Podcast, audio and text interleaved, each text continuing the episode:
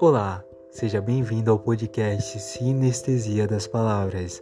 Aqui vocês encontrarão contos e textos reflexivos sobre a vida, sobre a imaginação e todos eles criados por mim, esse que vos fala, Jackson M. Silva, mas podem me chamar de Jack.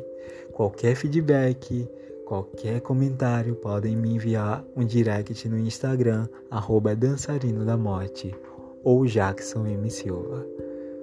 Desde já, gratidão por você estar aqui e que eu possa iluminar os seus dias.